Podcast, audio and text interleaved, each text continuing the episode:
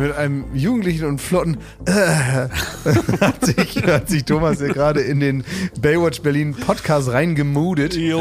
Ja, er hat sich so richtig fallen lassen wie ein Dad. Wo bin ich? Was Ja. machen wir hier? So, ich fühle mich da auch genauso wie du, weil wir sind nämlich jetzt wieder richtige kleine äh, Hamsterlein im Hamsterrad und ich äh, bin jetzt auch gerade eben, erst war heute ist Dienstag und äh, wir sind hier in ähm, noch im Großraum in Studio. Adlershof, da wo Katze Maus. Late Night Berlin aufgezeichnet wird. Und äh, hier wurde das ganze Gefummeln hier von Pfeife aufgebaut.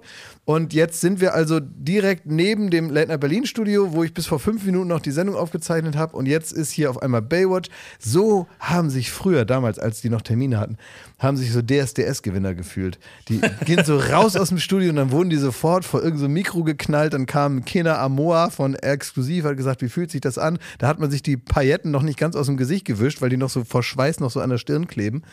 Äh, man stinkt praktisch noch nach dem Handschlag mit Dieter Bohlen.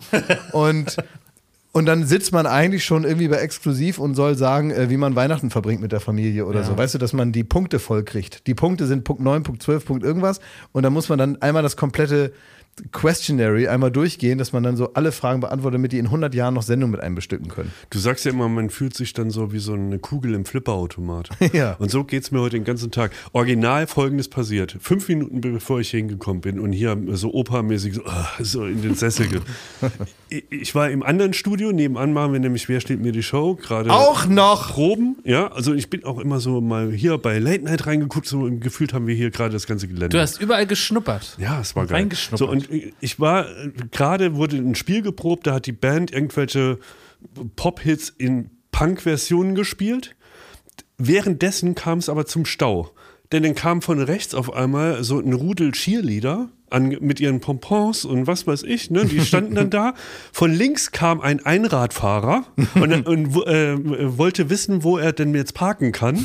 Und dann kamen noch so Akrobaten, die auf den Fahrrädern auch so oben drauf touren. Die haben währenddessen schon mal geübt auf der Fläche da. Und das alles kombiniert in fünf Minuten und dann habe ich noch gesagt, so, und jetzt gehe ich Podcast aufnehmen. Der Dödel kommt ins Hasenkostüm heute.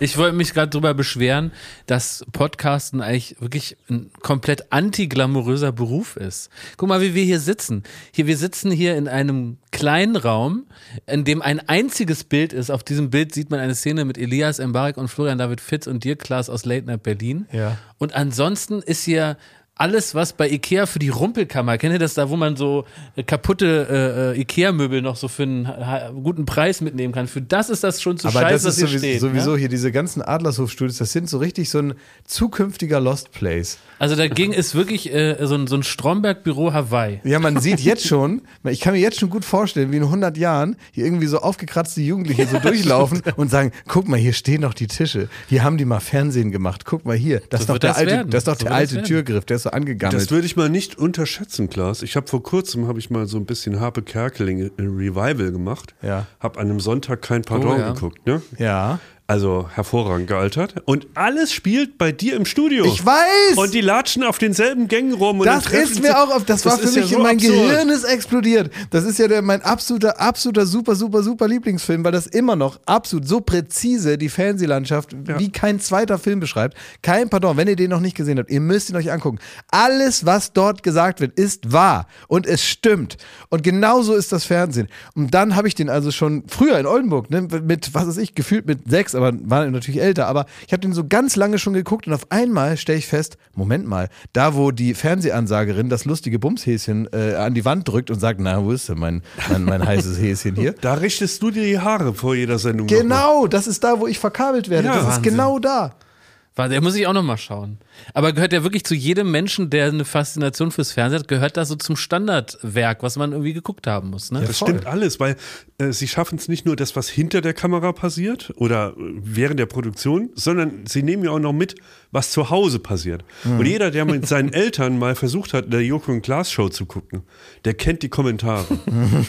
so, was, äh, äh, also ich kenne die Zitate jetzt nicht alle, aber es dreht sich ja alles drum, wie kriegt man für so einen Schwachsinn Geld. Ne? Ja, das und irgendwie, äh, und dann wird man ständig immer gefragt werden, äh, und wie ist der so und wie ist der denn so? Und äh, ne und das da, da geht es ja auch darum, da soll er dann eine Packung Cookie Dent muss er dann besorgen Mhm. für Heinz Wäscher, den großen Star und Peter Schlönske, also Habe Kerkling ist äh, so ein bisschen äh, holter die Polter so zum Fernsehen gekommen. Und der große Mensch, den alle toll finden, äh, hervorragend gespielt von Heinz Schenk Ja. ähm, der in, in, im echten Leben den blauen Bock moderiert hat und tatsächlich ein bisschen so ein Typ war auch in der Öffentlichkeit. Der spielt dann da also Heinz Wäscher und der ist vor der Kamera der Liebling der Nation, aber hinter der Kamera natürlich ein, ein völlig verrückter Arsch, äh, der mit einer Hybris all das macht, was man einem abgehobenen, arroganten Fernsehtypen, der das Gefühl hat, ihm kann niemand was äh, so unterstellen würde. Und da schickt er den also los als Laufbursche, sagt hier, hol mir mal äh, Cookie Dent hier und geh mal los. Dann äh, besorgt er das von seinem eigenen Geld, will ihm das zurückgeben, da hat der aber gerade dann so eine Tänzerin da am Schlawittchen und sagt dann, was, Cookie Dent, das doch nicht für mich, ich bin doch kein Gebissträger nicht und schickt ihn wieder weg. Also muss er das mit nach Hause nehmen und zu Hause in dem, in dem Geschäft, wo seine, seine Oma und sein Opa, bei dem er wohnt, äh, wo die sind, äh, da stellt er das dann auf den Tisch und irgendwie seine Oma sagt dann, was sind das hier für Cookie Dent? Und, sagt, und dann sagt er im Vorbeigehen nur, nimm da die Finger von weg, das gehört dem Heinz Wäscher. Und dann nehmen die das so hoch wie den Heiligen Gral, das strahlt so. Und äh, da merkt man also dieses übertriebene äh, Abfeiern von diesem Typen dann, was ich dann in der simpelsten Sache, die es überhaupt nur sein kann, nämlich so, ja, Cookie Dent ist wahrscheinlich so, das so ein Zeug, was so, so Hafttablette Haft, oder so. Hafttablette, was dann so Gebisse über Ah, nee, das reinigt, glaube ich, ein Gebiss. Genau. Ne? Ja. Und es wird dann so hoch. Es ist alles so witzig. Was wir machen werden, das schwöre ich dir, noch bevor wir alle in Rente gehen, werden wir diese Treppe da wieder aufbauen in deinem Studio. Ja. Und dann wird da das lustige Glückshäschen, Oh, da das wird da runterkommen. Das wäre schön. Ja. Ja. Also großer Filmtipp, ne?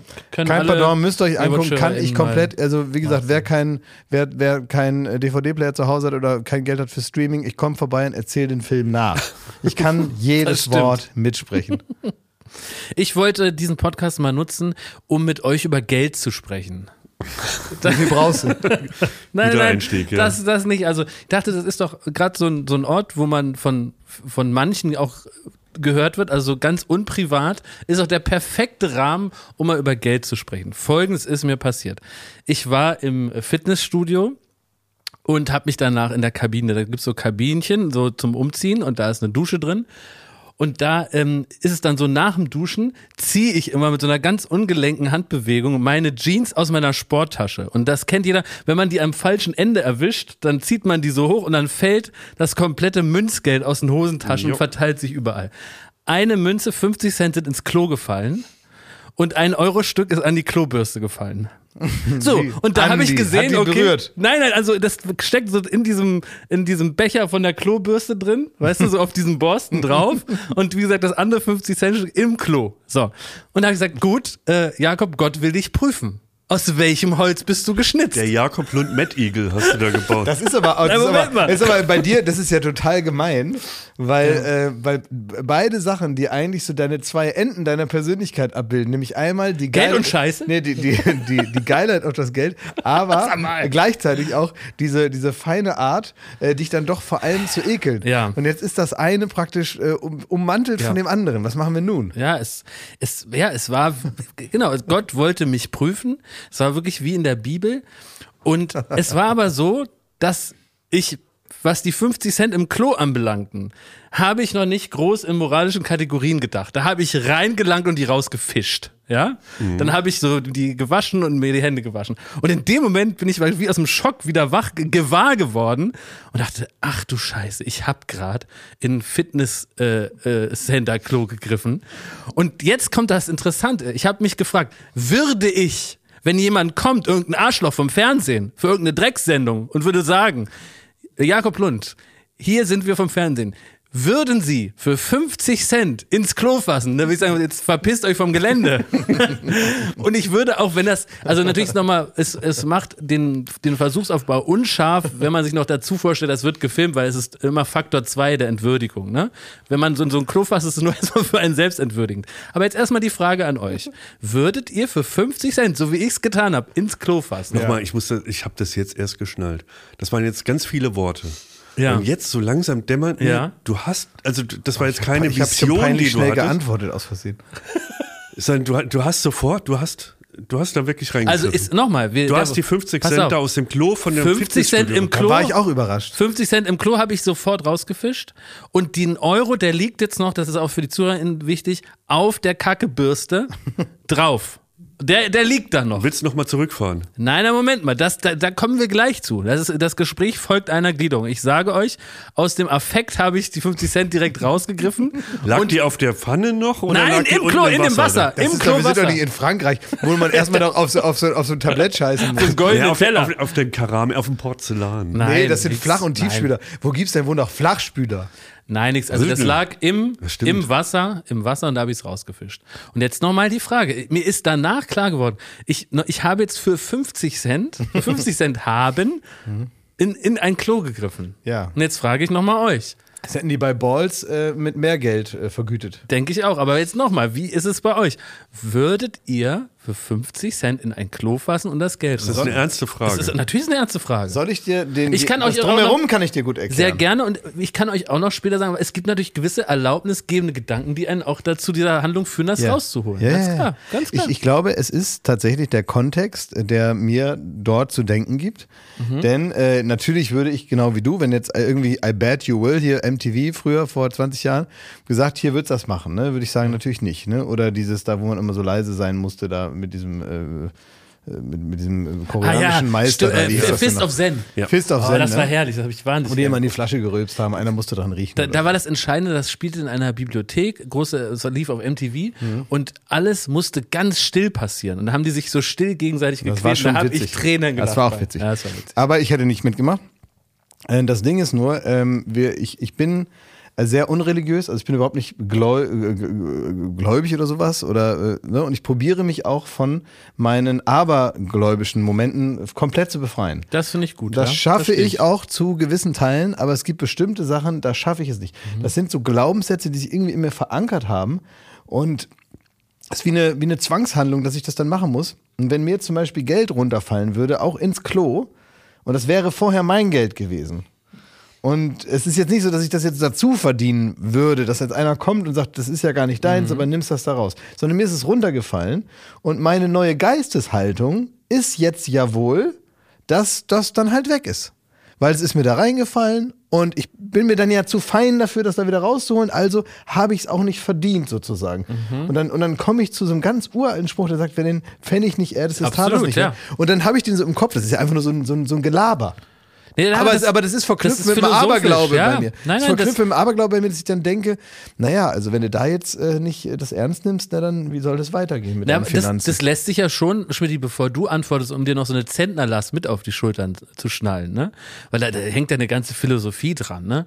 Geht man auch achtsam damit um, dass natürlich 50 Cent ist ja nicht nicht, das ist ja Geld, da- das ist ja dafür, da, da liegt, das ist ja eine Symbolik für Leistung letztendlich auch, ne? Ja. Gibt ja viele Leute, die ähm, äh, sich, die sich freuen würden über 50 Cent. Würden sie ins Klo greifen, Herr Schmidt? Eine differenzierte Antwort. Also ich hatte schon öfter das Problem, man sitzt auf dem Klo und da hat man so eine Jogginghose an, ne? Und da hängt das iPhone noch so drin in der Tasche. Und mir ist das das ein oder andere Mal beim Aufstehen dann das iPhone schon rausgepurzelt und so auf der Brille so balanciert und ich konnte es wie so ein Mal Bus retten. am Abhang in so einem genau. Film. So ein Spielberg-Film Und in so, dem ja. Moment habe ich mir immer gedacht, wenn es jetzt reingefallen wäre, Mag, dass es heute so ehrlich ich zugeht. weiß nicht, ob ich nicht einfach auf die Spülung drücken würde. Was? Bitte ein iPhone. Du würdest dein iPhone mit zwei Kackwürsten dann würdest, runterspülen? würdest du wenigstens Wie eine Kackwurst? Würdest du dein Smartphone runterspülen? würdest du wenigstens vorher noch mal anrufen? Ja, find me, wie heißt der? Ja, wo ist? Wo ist? Richtung Ja. Alexanderplatz. Ja, ähm, nee, ich, ich, ich also ich habe mir dann gesagt, aus meinem eigenen Klo würde ich so rausfischen, aber auch nicht mit der Hand, um Gottes Willen, sondern ich würde mit äh, irgendwie von Du irgendwas würdest warten, holen. bis erstmal das Wasser da Nein, reingezogen irgendeinen ist. Stock da oder irgendwas. Ein von- Stock, was man so im Bad hat, Schmidti, ne? Ein Das Stock. holt man doch dann. Ja, So, wie, das- was holt man denn dann? Ja, dann sei doch mal konkret. Keine Ahnung. Ich Ein nehme Stock. einen Kochlöffel, den ich danach nicht mehr benutzen werde. So. So, und dann fische ich das da raus und lege es unter das Wasser und dann kommt es in Reis, wie man das kennt, damit es wieder trocknet und dann läuft es irgendwann. Oder eben nicht. So, in meinem eigenen. Völlig indiskutabel, dass ich das auf einem fremden Klo machen würde. Ich schwöre euch, wenn das iPhone da reinputzeln würde, würde ich einfach sagen, schade jetzt. Ja, dann könntest du doch, mich oder, zu- zu könntest du doch mich oder Jakob anrufen. Wir Ja, würden kommen ja, und sofort Ich kann euch nicht mehr anrufen. Was? So, ich würde zu Jakob ins Wohnzimmer kommen, wenn das bei dir passiert wäre, würde ich sagen, du, ich muss los zum Apple Store. Tut mir leid, ist was Dummes Du passiert. kannst ja wirklich auch niemanden anrufen. Das, Die Problematik ist mir jetzt auch erstmal Und jetzt würdest du dann noch spülen? Ja. Ja, Okay, du bist der Verrückteste von uns. nö. nö. Ich weiß, ihr, ihr habt da rumgekleckert mit euren, ob ich jetzt die 50 Aber Cent die und du hast da was gelabert von einer Bürde. Ich habe dir einfach mit aller Macht, habe ich dir diesen wieder zurückgepfeffert. Nein, heißt, würde die ich 50 nicht. Cent Würde hättest für du ein drin iPhone gelassen. würde ich hart überlegen. 50 Cent hast du, würdest du auch drin lassen. Muss ich das jetzt beantworten? Ja, Wenn dir, wenn, was ist, wenn dir ein nahestehender Mensch da reingefallen ist? Gute Frage, Klaas. Ein sehr kleiner Mensch. ja, na, also ich. Nein, aber wenn jetzt, wenn jetzt äh, nee, mach das gut, nicht. ja. Ich will jetzt aber nicht, dass er das wirklich mit mir spielt. Doch, finde ich. Nein, will ich nicht. Oh doch. Okay, also wenn ich jetzt ins Klo gefallen bin und ich bin, ich bin voll, ähm, bis, also bis Ja. Vom Head to Toe, wie man so Ja. sagt, ne? äh, bin ich äh, im, im, im Spülbecken. wie würde- Hanky, ich- wie Hanky der Weihnachtscode, bin ich da drin. Ich würde mit der Bürste versuchen, dich da irgendwie so noch rauszufinden. Aber wenn du dann irgendwie so, so Pirouetten schlägst da drin, du dann auch würde ich einfach ein bisschen Klopapier Tschüss. abreißen, drüberlegen und dann spülen.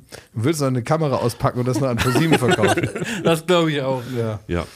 Aber gut, ich finde, das, du hast ja jetzt auch auf so ein verschärftes Versuchssetting geantwortet, wo praktisch nach dem Stuhlgang dann das Handy noch sich dazugesellt, ne?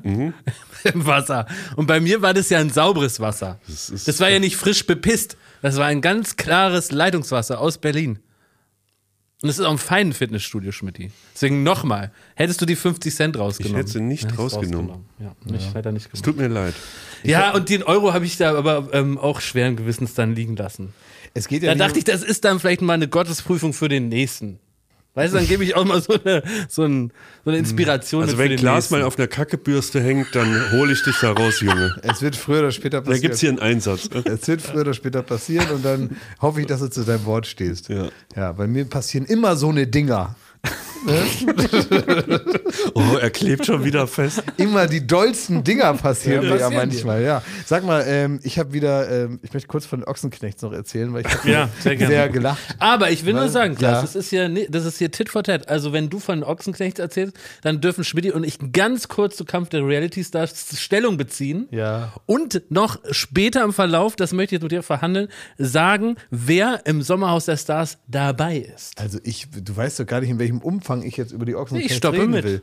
Ja, aber du hast direkt Forderungen, als sei hier Ja. sonst was passiert. Ja, klar. Das ist doch, ich habe noch gar nichts gesagt. Ja, aber du kannst doch gar nicht jetzt. wissen, in welchem, welchem Umfang Jakob, du das äh, Jakob du kennst den kannst. Mann jetzt wie lange? Zehn Jahre. Ja. Wie dumm bist du eigentlich? Warum das denn? Weil man lässt ihn erstmal reden Ah, dann wird und sagt danach, du hast ja, Ja, auch stimmt. gedurft, Ja, jetzt äh, stimmt. erzählen wir mal. Man macht auch nicht Ja, das Thema stimmt. Time Ja, und ja. Zeiten auf und so richtig Ja, dumm. ich, ich muss es aber trotzdem jetzt mal erzählen. Also, es war so, Wilson Gonzales, der nachweislich ähm, pleatscheste Ja. dieser ganzen Show. Norddeutsches Wort für schlau. Ja, genau. Muss jetzt keiner googeln. Ja. Und ähm, der sitzt äh, in, auf Malta, war das, glaube ich. Da drehen die die Außenschüsse vom Boot. Äh, vom Boot, von der Serie, in der er mitspielt. Und dann spielt er so ein Kombin. Hä, was für ein Boot? Ach, von diesem. Von, von der, von der Serie, Serie. ne? ja, Auf okay. Sky gibt es die Serie, Ja, das Boot ja. zum Riesenerfolg damals und so. Und ähm, steht er da und dann geht es Moment, darum. sorry, Klaas, aber wieso drehen die das in Malta? Da ist es doch super warm und das Boot war doch im Zweiten Weltkrieg, das war doch alles scheiße und kalt und so. Die drehen doch nicht den Film jetzt einfach Ach so. nochmal als Serie. Das Die ist ja ein anderes Film Boot. als Das ist, neun, äh, äh, neun Stunden. außerdem haben die da wirklich die alten so Festungsanlagen noch. also die fahren jetzt einfach mit dem Boot nach Malta ohne den Krieg oder was? Die drehen da den Krieg, ja, bist du bescheuert? Ist ja gut. Guck dir das doch einfach an. Nein, Ja. die, die, das spielt schon im Zweiten Weltkrieg. Okay. Ja, aber die Festungsanlagen, die erzählen da zum Beispiel La Rochelle oder was weiß ich ja. irgendwie. Ja, noch nie gehört, ne? Ja, guten Morgen. Idiot. So, und äh, es ist jetzt so, dass, äh, dass äh, da geht es darum, dass ähm, er ist dann wohl der Smoothie oder so, das habe ich nicht genau verstanden, also der Koch, ne, in der Kombüse.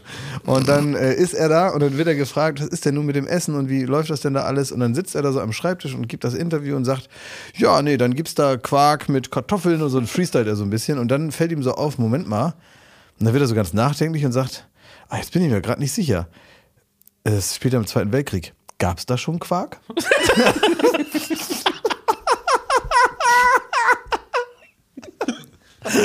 Und dann googelt er das.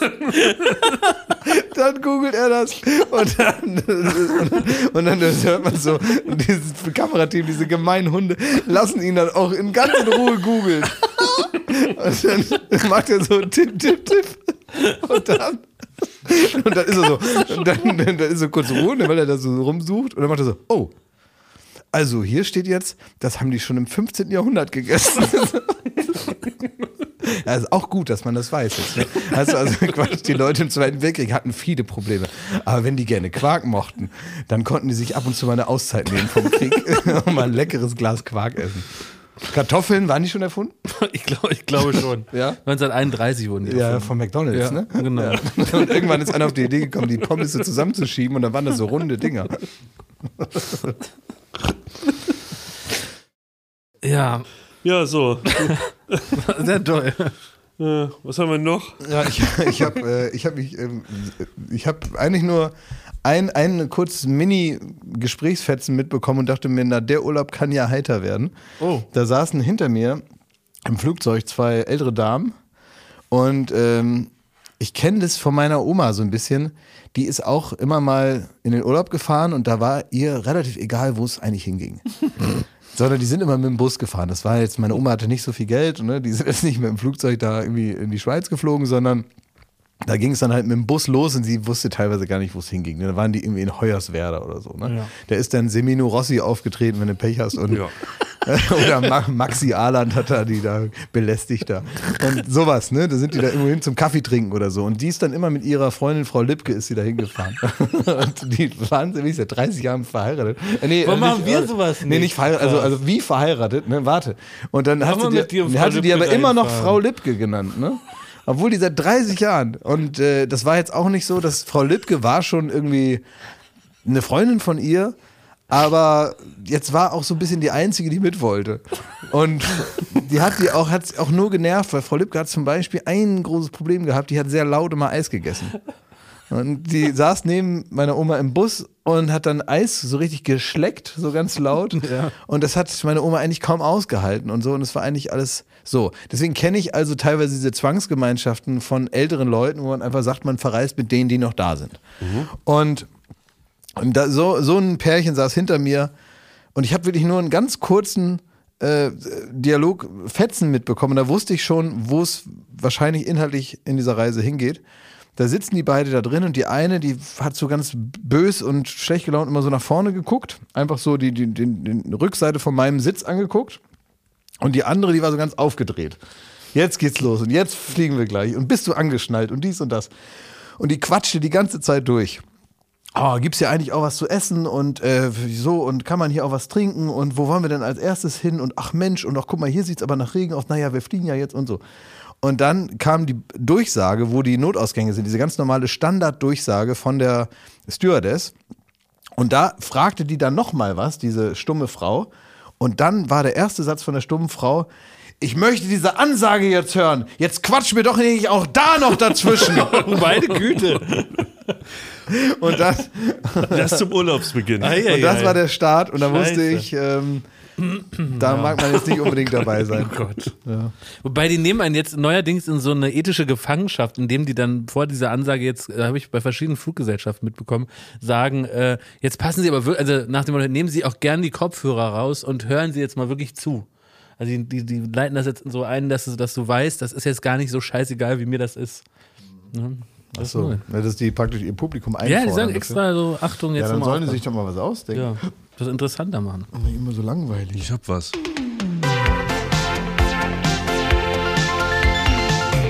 Fragen an den Prominenten.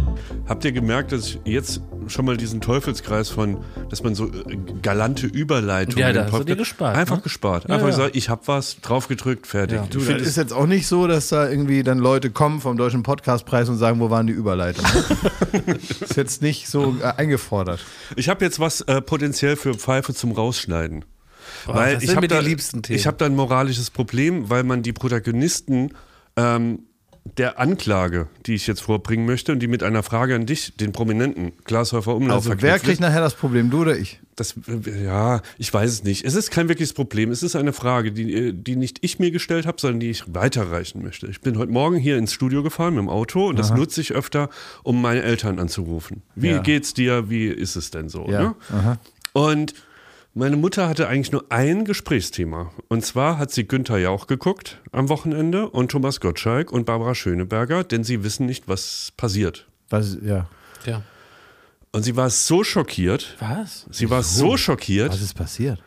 also sie konnte es nicht fassen. Sie hat immer wieder gemurmelt, der ist doch schon 73 und so. Und warum macht er das denn? Und das gibt's doch gar nicht. Und der hat das doch nicht nötig. Warum macht er das?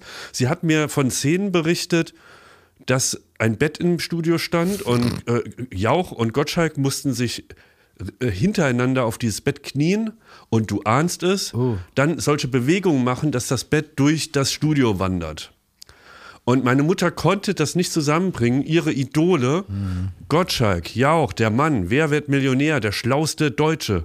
So. Und dass die in dieser Sendung, da hatten sie eine Glasscheibe, da haben sie sich durch diese Glasscheibe, haben sie so die Münder aneinander gedrückt und dann mussten so Kussszenen nachspielen und so was. Und das ging den ganzen Abend. Meine Mutter war so schockiert, dass sie mir gar nicht erzählt hat, was ihr Rücken macht, was das Knie macht, wie es äh, den Enkeln geht und so Ja. weiter. Sondern es ging nur darum, es ging nur darum, wie man diese, warum die sowas Entwürdigendes machen. Deswegen die Frage an den Prominenten. Ja. Was ist denn die Frage an den Prominenten da eigentlich? Wahrscheinlich irgendwas mit Würde im Fernsehen. Wie kann man im Fernsehen in Würde altern und was wäre für dich eine rote Linie? Kannst du mir vielleicht sogar noch oder meiner Mutter sogar noch erklären, was Thomas Gottschalk und Günther Jauch, die Sag mal, aber Schmidt, haben die da so Ficky-Ficky-Bewegungen auf dem Bett gemacht? Nee, das ist ja, dann musst du dann ja. Das ist Wolltest du ja, aber nochmal ganz klarstellen. Ja. Ich glaube, das, ich, ich, ich glaube, das ist genau der Punkt. Also es ist eine, dann wird, wird deine Mutter nicht zufrieden sein mit dieser Antwort, aber es ist eine Einzelfallentscheidung. Man muss ganz klar, also gerade bei Sendungen, denn sie wissen nicht, was passiert, das impliziert ja so ein bisschen, dass sie nun nicht wissen, was passiert. Das heißt, man kann also schwer vorher abnehmen, äh, keine Ahnung, jetzt, man kann irgendein Dönekes machen. Jetzt äh, in Glas voll Senf haben sie Gottschalk auch irgendwie 1985 schon gestopft, ne? Als äh, die große, das ist ja praktisch eine Aneinanderreihung von äh, Wetteinlösungen, wenn man so will. Ja. Wettverlusteinlösung. Ja. Das gab es ja früher auch und das muss natürlich ein bisschen im Verhältnis stehen zum, zum Rest.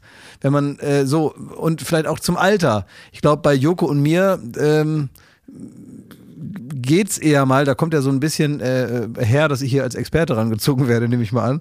Ähm, da würde man jetzt auch nicht alles machen. Also bestimmte Sachen lässt man dann auch eher, aber das ist eine sehr individuelle Sache. Beispielsweise, ich finde beispielsweise auf dem Boden robben für mich sehr würdelos. Weiß ich nicht, woher das kommt. Musste ich letztens machen, fand ich gemein. Aber ich habe ja das Glück, dass wenn ich vorher nicht weiß, was passiert, dass die meisten Leute, die bei uns arbeiten, so ungefähr wissen, auf was ich keinen Bock habe. Ja.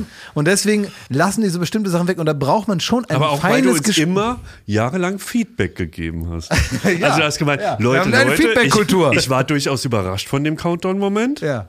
Aber jetzt Ja. setzt euch bitte mal dahin. Ja. Ich möchte sowas nie wieder erleben. Exakt, genau. Und wenn man das ein paar Mal gemacht hat, ein paar Mal gehört hat, Ja, nicht ja, Thomas ja. Martins ist, dann hat man irgendwie ähm, irgendwann ein Gespür dafür, womit man dich wirklich überraschen kann und wo so die Grenze ist. Genau, ich glaube, man, genau, man muss einfach ähm, dann doch gerade bei dem größtmöglichen Blödsinn, und für den bin ich ja schwer zu haben. Das liebe ich ja. Und das würde ich auch lieben bei Jauch und Gottschalk. Und das würde wahrscheinlich auch deine Mutter lieben, weil Blödsinn und albernen Kram zu machen, da kann man ja gar nicht alt genug sein. Das stimmt, ja. Ja, aber es gibt diese eine Grenze und das ist dann interessanterweise, braucht man, um auszumachen, ob es jetzt den, den, den, den Shark jumpt, cringe-mäßig, ähm, braucht man dann doch ein feineres Gespür, als man so meint für so eine Krawallshow. Ja, aber wie Weil soll so man eine Krawallshow macht nur Spaß, wenn die so auf der Grenze lang tänzelt. Und in den allermeisten Shows dieser Art passiert genau das nicht. Dann sitzt da Boris Becker, hat so eine Fliegenklatschenmütze auf und das verfolgt ihn also mehr als das Bild in Handschellen vorm Knast, ja? Sein Ähm, Glück. Aus heutiger Sicht. In dem Fall Man sein- wusste ja nicht, was noch kommt. Sein, sein- in dem Ne? Fall sein Glück. Und ich glaube, das ist der kleine, feine Unterschied, dass man irgendwie dann gucken muss, was passt zu der Person. Und jetzt Jauch und Gottschalk in so einem Bett und die machen dann halt so, ja, so Bumsbewegungen, damit sich das dann da bewegt. Das will man dann nicht sehen, weil man dann denkt, ei, ei, ei, wäre mal lieber bei Haribo geblieben. Meinst Aber jetzt sage ich dir auch mal was für die auch- Moment, ja. ich muss aber für meinen lieben Freund Thomas Gottschalk hier äh, äh, einspringen. Ja, er ja? weiß doch nicht, weil er interessiert sich vorher nicht für die Sendung. Er geht Nein, dahin. nein, nein, nein, Moment mal. Also, ich, also erstens, ja, hast du recht, er weiß ja nicht, was passiert, ist ja Konzept. Ja, aber Und auch ich die glaube, Leute kennen ihn nicht gut genug, weil er, weil, er, weil er nicht seit 30 Jahren da ist, sondern weil das normale, und das ist jetzt nicht abwertend gemeint, aber es sind normale RTL-Redakteure. Man muss doch gar niemanden gut kennen, wenn man weiß, Aber da musst du doch auf nur auf, den, Pass, auf den Pass gucken, siehst wir du, der sind ist doch, 73. wir Ich sind glaube- doch eine kulturlose Bande beim Fernsehen. Das ist doch, also Aber da ich kann man glaube- das doch nicht erwarten. Ich glaube, da, und das finde ich an Thomas Gottschalk, und das fand ich auch 100 Jahre gut. Wenn er bei Wetten das war, dann hat er da irgendwie, was weiß ich, Kylie Minogue und Tom Hanks da verarztet und zwischendurch noch Paul McCartney und danach hat er sich in Senf tunken lassen. Und das fand ich immer eine große Qualität. Das hat er Diese auch nicht Uneinlad- immer Jetzt will ich gemacht. darauf hinaus, der hat einmal Schmidti, sich in hallo. Senfglas getunkt. Der, der, du machst ja immer, als wäre jede Sendung in irgendeinem Senfglas oder hat mit einer Gotcha abschießen Nee, lassen. aber er war zu, selbst noch zu einer Zeit im Fernsehen, also Mitte der 80er, ist der schon äh, in so einen Peinlichkeitsbereich vorgestoßen, als es noch im Fernsehen gar nicht en vogue war. Und ich glaube, selbst so eine Szenerie ist dem gar nicht was, wo der jetzt nach der Sendung sagt, oh, das war aber peinlich und wenn das nicht live wäre, würde ich es gern rausschneiden lassen. Dann sagt er aber so, das habe ich den Leuten irgendwie einen Spaß gemacht und das war herrlich und tschüss und bis morgen. Ne? Ich glaube, die haben sich bei der Entwicklung der Sendung, haben sich mit äh, Gottschalk und Jauch getroffen und haben gesagt, wir müssen das da, also ihr, ihr wisst dann absolut nicht, was passiert, da müsst ihr euch auch ein Stück weit drauf einlassen. Und dann haben die gesagt, ja, also da lassen wir uns drauf ein. Bringt uns was, wir können mit allem umgehen. Ja. Wir sind alte Hasen, wir haben alles schon mal erlebt, ihr könnt uns nicht mehr überraschen, wir machen euch alles, was ihr uns hinstellt. Anders kann ich es mir nicht erklären. und bei das Jauch ist so. nochmal eine andere Nummer. Warum? Weil ich mir, also der ist jetzt noch nicht aufgefallen, dass er im Senfglas ge gesteckt hat. So. Na, aber äh, also da, vergisst du aber die wilden Jugendjahre des äh, Günni J. Der ist auch schon mal aus dem ähm, Ist auch ein verrücktes Huhn. Ja, der ist auch schon mal aus so einem ähm, Helikopter oder sowas in einen Teich reingesprungen. Ja, da guckst du aber wie, Okay, dann, dann sag ich wie mal, ein Dover. Wenn du früher aus einem Helikopter in einen Teich gesprungen bist, ne? Ja. Und Chapeau. irgendwann machst du Wer wird Millionär, hast da ein gu- gutes, geregeltes Auskommen und bist irgendwie ein patenter, gemachter Mann. Ja. Dann kommst du doch nicht irgendwie nach 50 Jahren wieder auf die Idee, aus einem Helikopter in den Teich zu Wieso? hüpfen. Also, das äh, ist doch das Mysterium. Ja, aber da widerspreche ich dir so ein kleines bisschen. Wenn der nun mal da den äh, noch irgendwas da in sich wohnen hat, wo er sagt, das, äh, ich bin jetzt halt nicht nur der Herr Fragensteller hier. Und bevor ich hier komplett erstarre zu so, einem- zu so, einem, zu so einem Denkmal, so einem deutschen Fernsehdenkmal, mache ich jetzt nochmal irgendwas, was ich witzig Ja. finde. Weil das äh, wenn man es grundsätzlich beantwortet, da bin ich schon sehr bei Thomas Gottschalk, der sagt, ähm, ja, klar, kann man hier in so, in Anführungsstrichen, in Würde gehen und so nach der letzten Wetten, das Sendung vor mittlerweile, weiß ich nicht, gefühlt 15 Jahren, ähm, da hätte ich dann so einfach gehen können. Aber was habe ich denn davon, wenn ich zu Hause würdevoll auf der Couch sitze? Was habe ich denn davon? Ja. Nur damit alle denken, ich habe das würdevoll gemacht, indem ich mich jetzt hier zum Sterben in meine Höhle zurückziehe. Und jetzt hier irgendwie erst ist das ganz besonders würdevoll, wenn ich erst in 20 Jahren wieder von mir hören lasse oder so. Äh, willst du gelten, mach dich selten. Und während der Zeit sitzt du dann irgendwie dunkel zu Hause und freust dich darüber, dass alle denken, dass man so ganz würdevoll sei. Das ist doch langweilig. Wenn du, wenn du noch irgendwie was erleben willst da, und dir langweilig ist und du sitzt zu Hause und denkst, ich will jetzt einen Podcast machen, ich will zehn Fernsehshows machen, dann will ich hier noch bei RTL so tun, als wenn Alexander Klaas der Jesus ist. Ich will das Versteh alles machen, gut. mir doch egal. Ja, so. Das verstehe ich total. Und davon hat man gar nichts, wenn man so seine kleine würdevolle äh, äh, Erscheinung da zu Hause da feiert im, äh, mit niemandem. Klaas, das verstehe ich. Und trotzdem hat er sich auf dem Bett gekniet und den Jauch durchs Studio gebumst. Ne? Ich sage ja, man muss Da das eine ist nochmal ein feiner Das Unterschied. ging ja, meine Antwort ging ja los mit, das ist eine Einzelfallentscheidung. Und den Jauch durchs Studio bumsen sollte niemand müssen. Egal in welchem Alter. Ja? Und der Jauch sollte sich auch nicht bumsen lassen. Nee.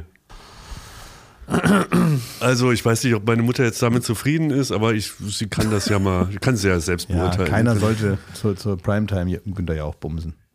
Mir ist was äh, aufgefallen, ein Phänomen, das werdet ihr alle kennen, aber ich, mir ist auf einmal so ein, der einzig richtige Name dafür eingefallen. Und zwar, ähm, das haben wir alle auch schon beobachtet, jetzt stellt euch vor, in so eine Bürosituation und jetzt kommt jemand, und so war es jetzt vor letzte Woche geschehen, mit einem neuen, ganz besonders süßen Hund rein. So ein ganz kleiner, wirklich wahnsinnig süßer Hund.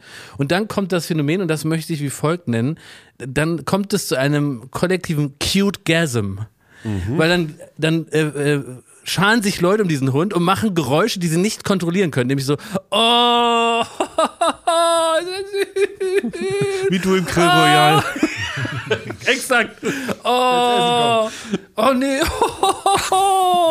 Und dann kommen diese Geräusche und ich habe das Gefühl, keiner, der in so einem Kreis steht und, und Teilhabe von so einem Cute Gasm ist, kann das kontrollieren. Der- Jeder Mensch ist dem ausgeliefert. Ja. Zu dieser körperlichen Reaktion. Ist das der, der Boris? Nee, das war nicht der Boris, das war ein neuer Hund von Paul, von Cutter Paul, den er kurzzeitig mit in die Firma eingebracht hat, der wirklich wahnsinnig süß auch war. Aber der, der, der, Boris ist auch süß, Ist auch ja. süß. Und ich habe jetzt gefragt, der Boris, der wird demnächst mal ein Wochenende bei mir Urlaub machen. Wirklich? Ja. Ach, echt? Ja, weil der Boris ist so zutraulich. Von wem ist denn der Boris? Von Franzi, Von vom Franzi, Kostüm. vom Kostüm. Und äh, Boris ist ähm, ein ganz zutraulich. Der mag mich wohl sehr. Also auch alle anderen Menschen. Ja. Aber mich eben auch. Und er hat damit kein Problem. Und das ist ein ganz kleiner, ganz süßer Rauhaardackel. Oh. Den finde ich so richtig süß. Oh. Der, Der ist auch schon mal mit mir in die, der ist auch schon mal mit mir in Gasm incoming. die, der ist mit mir schon mal in die Maske gekommen. und Oh, dann kann ich immer so sagen. Boris, komm mal her. Ja. Wie oft hattet ihr schon einen Cute Gasm, aber nur aus gesellschaftlichem Druck? Nee, mache ich nicht. Weil Da- alle um dich rumstehen und dir denken, Nein. das ist ein herzloses Vieh. Guter, wenn- ja, guter Punkt, weil genauso es gibt eine riesen gesellschaftliche Erwartung. Aber bin ich ja Markenbotschafter der Idee, das nicht zu tun. Ich hatte meinen letzten Cute Gasm vor diesem Hund bei dem äh, Pferd, bei dem, was wir hier als Überraschungsgast haben. Dem kleinsten Pumuckl. Pferd der Welt, Pumuckel. Oh, da habe ich auch so richtig, oh, süß, bis er sein Pimmel ausgefallen ist. Da war es dann vorbei. Ne? Ja, den hat er richtig am Boden Ja, ja, geschliffen. Ne? genau. Aber äh, nee, da, da weigere ich mich gegen, das zu machen, nur weil Leute das machen. Das sollte man nicht tun. Ja. Wobei bei Babys macht man das, ne? Wenn jemand ein Baby zeigt, dann muss man Wenn, das du, machen. wenn ne? jemand das iPhone rausholt und dir die Kinderfotos zeigt, dann, dann machst muss du. man das auch. Aber da muss ich wirklich sagen, da muss ich mich keine Sekunde dazu Ja. äh, zwingen. Ja, das ist ja auch süß. Das finde ich immer süß. Ja. Ich bin nicht arbeitsfähig, wenn so ein Baby im Raum Das ist. stimmt, das habe ich schon oft beobachtet. Das ist so süß. Und deswegen, ich muss auch immer aufpassen, dass ich dann, äh, weil ich äh, schon auch manchmal, wenn ich dann so in der Öffentlichkeit, starre ich auch Babys an. Das stimmt, das ist mir, auch schon aufgefallen. Ja. Hast du auch schon so ein leicht wässriges Auge vor Glück, weil das so süß ist. Ja, ich, finde, ich, nicht ich, ich liebe ja. kleine Babys. Und, äh, und aber da muss man also aufpassen, dass man da nicht so äh, übergriffig. Aber ich finde es dann auch so niedlich, wenn, wenn wenn man so sieht, dass die Eltern auch so, so glücklich sind mit dem Baby und wenn die dann so, so, so, so niedliche Eltern-Baby-Sachen miteinander machen und man merkt, dass die das so gar nicht mitbekommen, dass andere Leute es auch sehen oder so. Oder wenn die so Stress haben dann auf Reisen und so, dann also tut mir das auch manchmal dann leid und dann äh, merkst du aber auch, die sind auch bereit dazu, dann diesen ganzen Stress auf sich zu nehmen und das finde ich dann wiederum rührend. Und, äh, und, und während ich das alles denke, habe ich die schon zehn Minuten angestarrt. so weird. Du hast auch für den längsten Cute Gasm überhaupt gesorgt. Nämlich, wir waren letztes Jahr auf einer größeren Feier gemeinsam. Ja.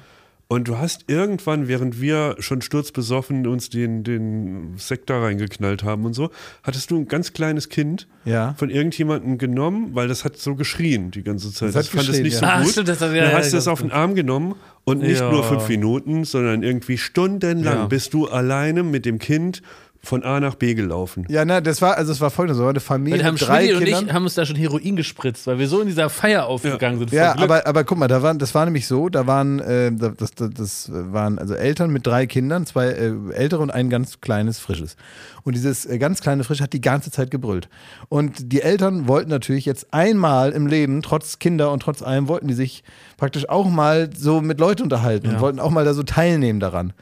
Und dann äh, dachte ich mir, dass vielleicht, wenn die da Lust zu haben, würde ich jetzt anbieten, dass ich jetzt mal den. Win-win. Du hattest kein Interesse. Ja, genau. Ja, ich hatte kein Interesse und mir war das egal. Und dann dachte ich, dann, dann probiere ich das halt mal. Und dann habe ich es geschafft, dass das eingeschlafen ist. Wirklich? Das, ja, Das Baby ist eingeschlafen, habe ich dann ganz vorsichtig wieder in das äh, hier in, in, in, in, in den Kinderwagen wieder reingelegt und es hat dann auch durchgepennt. Und dann war das einfach erledigt. Das äh, hat bleibenden Eindruck hinterlassen. Ja, also ich würde das gerne in Duden eintragen lassen, Cute Gasm, weil es gibt dafür noch kein Wort. Ist das ich wirklich- hast du das erfunden? Habe ich erfunden, ja. In dem Moment erfunden, gut. ja. Finde ich auch gut. Das ist ein richtig guter Hashtag auch. Weil das habe ich auch wieder gedacht, es gab äh, so neulich äh, bei Twitter gab es wieder so Bilder so von so Fuchsbabys. Da, da ich, muss, kann ich auch nicht an mich halten. Dann glotzt man so seelenlos auf sein Handy und so, oh, süß. Ja, aber da bist du auch für empfänglich, Schmidt. Ja, so Fuchsbabys. Nee, da was, er gut, was er gerne mag, sind kleine Babyeulen. Alle Babyeulen. Also, also ich guck nur, eigentlich, eigentlich, ich habe TikTok nur für Tiere. Ja, ich weiß. Für blöde Katzen, Ja. dumme Hunde. Oh, ich hatte heute in der Sendung, gerade eben vor einer halben Stunde, war so einer hier, so ein äh, Überraschungsgast, ein TikTok-Mann. Ähm, Koda heißt er. Koda, genau. Ja. Koda hieß er und der hatte ganz viele Viechers mit. Der, ähm, Was für Viecher. Oh, ja, der, der hat zu Hause auch solche, die du da hast. Der hat zu Hause hat er auch noch so Echsen Also und sowas. Echsen und sowas. Und er hatte Ja. eine Schlange Da dabei. weißt du besser Bescheid, weißt du, wie die alle heißen da. Da hättest du dich mit dem mal unterhalten müssen. Vielleicht, hatte ist, er auch noch, ein- vielleicht ist er noch hier, dann könnt ihr gleich ein bisschen fachsimpeln noch. Der hatte auch einen Tausendfüßler. Und hat er mir vor der Sendung erzählt, dieser Tausendfüßler, man denkt jetzt so, ist halt so ein fies aussehendes Ding, ne? Aber das ist so ein, der ist so beefy dick gewesen. Und der, ähm, wenn der dich beißt, dann tut das ultra krass weh. Und da hat er auch wieder so eine neue Angst bei mir so freigespielt, weil dann habe ich gesagt, ja wie, wo kann denn der lauern und so, ja, in Asien. Dann habe ich gesagt, ich würde es schon gern genauer wissen. Dann meinte- dann meinte er, ja, so in Malaysia zum Beispiel. Dann habe ich gefragt, ja, es kann sein, dass ich so in Malaysia im Hotel sitze und dann fällt er mich an. Dann sagt er, ja, exakt so. Wie, was der, der kann, den, den, den, den, Der Leb- lümmelt den, den. Lebensbereich von Hundertfüßer kann er nicht weiter eingrenzen als Malaysia. Ja, doch, also überall da. Also Asien und in Malaysia ist er wohl anzutreffen. Würdest du wegen so einem Käfer da, würdest du den Urlaub streichen? Ich trau's dir zu. ja, ich würde jetzt, ich würd, jetzt, wo ich das weiß, würde ich jetzt nicht unbedingt nach Malaysia reisen. Wirklich? Ernsthaft? Warum soll ich denn? Mich hat es auch gegruselt, als wir damals in Australien waren. Wisst ihr noch, wir waren noch da im Outback und haben da die, die Kängurus gerettet und dann war es doch so, dann hat, hat da irgendwie so ein Farmer kam auf uns zu und der hat erzählt, also hier muss man einfach nur wissen, hier sind im Grunde alle tödlichen Tiere der Erde, sie sind jetzt hier auch hier. Ja, das fand ich auch gruselig. und dann habe ich gesagt, das Moment, weiß ich nicht mehr. da doch, ah, das hast du vielleicht nicht mitbekommen. Ja. Und dann hat, hat er gesagt, haben wir gesagt, ja, wie, die sind hier. Ist das da, wo ich von dem Pferd gefallen bin? Ja, aber also, der hat ja, ja, gesagt, das war, nee, Entschuldigung, aber du weißt es nicht, weil wir es dir verheimlicht haben. weil wir wussten, du machst nichts mehr, du, du, weil deine ganze Aufgabe war darin, im Dreck rumzurennen und äh, auf dem Das Boden kommt jetzt raus! Ja, stimmt. Ihr seid doch Und die er allerletzten Menschen. Ihr habt mich in Lebensgefahr gebracht. Wir haben, so das, abge wir haben gesagt, das sagen wir ihm nicht, sonst ist der Dreh gestorben. Das habt ihr nicht gesagt. Du musstest in so eine, in noch so ein Erdloch reinklettern und so. Da haben wir gedacht, uiuiui. weißt du, als wir gedreht haben, dass der ähm, Guide, dieser Typ, dieser Andrew mit der kurzen Buchse, ne, der dann so auf dich trifft. Ne? Das war so Auf ein Jeremy Felsen. Fragrance aus der Natur. Ja, genau. So einer war das Naturfragrance. nämlich. Weißt du, Ja. als wir gedreht haben, wie der auf dich trifft und wir waren da an so einem Felsen. ja, weiß ich noch, wie der da seine Michael Jackson Und Moves da genau oben gemacht da, hat. und genau da, das war die gefähr der gefährlichste Bereich von diesem, was Das müsst ihr mir doch sagen, das ist doch unverantwortlich. Und weißt du, was da alles gelauert hat? Da hat, also der hat Ihr erzählt, seid die letzten das war Menschen. derselbe Dreh, wo wir uns angefaucht haben, weil äh, ich da mit diesem. Als ich dich weißer Schwabbel genannt habe. Ja, ich genau. weiß das noch, So. ja. Und dann erwartest du kurz danach, dass ich dich davor rette, vor den Spinnen und Da haben Schlangen. wir den größten Streit der Welt gehabt und da ist mir das rausgerutscht. Und dann hast, hast du gesagt, du kannst nicht rennen, habe ich gesagt, du kannst nicht rennen. Dann haben wir irgendwie so darüber gestritten, wer stärker ist oder so. Es wurde so sehr, sehr, sagen wir mal, aufs Wesentliche, sehr toxisch aus. Wir waren also so sauer, ne? Dann haben wir in der Zeit, also waren wir also beide noch sehr interessiert an Zigaretten, die gab es aber nicht so in, in, in den Stückzahlen, die wir die gerne gehabt hätten. Und dann gab es nichts zu essen. Dann war dieser Dreh ultra nervig. Dann gab es auch irgendwann nichts mehr zu trinken. Dann wusstet ihr ja offenbar, das weiß ich jetzt auch, dass das die Stimmung ein bisschen angeheizt hat, dass da noch überall da die, Na, die, ich die ja todbringenden. Viecher waren. Und dann äh, ging es darum, dann sollte ich, weil er hatte im Kopf, ich soll so rennen und zu Run by Run von äh, Woodkid soll ich da durch die. Ja. Tue ich übrigens auch, könnt ihr euch anschauen. Ja? Habe ich dann alles gemacht und dann war ich ihm nicht schnell genug oder sowas. Ich weiß das nicht mehr. Auf jeden Fall hast du mich immer so dann so, so beleidigt, dass ich dann nicht so körperlich nicht und ich kam ja nicht hinterher, weil ich konnte nicht besonders schnell rennen. Und dann habe ich gesagt, du kannst ja auch nicht rennen. Und hast du völlig zu Recht gesagt, ja, ist auch nicht meine Aufgabe hier. Ich filme dich. Ne? Und dann bin ich ausgeflippt. Jedenfalls, ich weiß gar nicht mehr, achso, wegen den Schlangentypen. Da waren, da sind wohl Schlangen, da hat der Farmer gesagt, da hat der Farmer gesagt, dass er neulich da in der Prärie gekackt hat und dann guckt er runter und dann hat er so eine Klapperschlange in der Buchse, ne? Und nicht sein Penis, sondern eine echte Klapperschlange, ne? Und dann musste er da so, ne, beim Geschäft losrennen, damit er nicht gebissen wird. Und er hat uns gesagt, es ist so, er hat das ähm, Gegengift im Kühlschrank und es passiert ungefähr zwei, dreimal im Jahr. Und noch letzte Woche wäre so ein Nachbarskind von zwölf Jahren im Bett, also von so, einer Klapperschlange 75 Mal ungefähr gebissen worden, ne? Und das war dafür Im immer Bett? Im Bett, weil die im Bett lag, die Klapperschlange. Also da gab es Klapperschlangen, dann gab es noch eine noch gefährlichere äh, Schlange als eine Klapperschlange, die sich tarnt wie der Boden und dann tritt man aus Versehen auf die rauf und dann ist sie so sauer, dass sie einen Tod beißt. Die, die ist da auch, die ist da auch.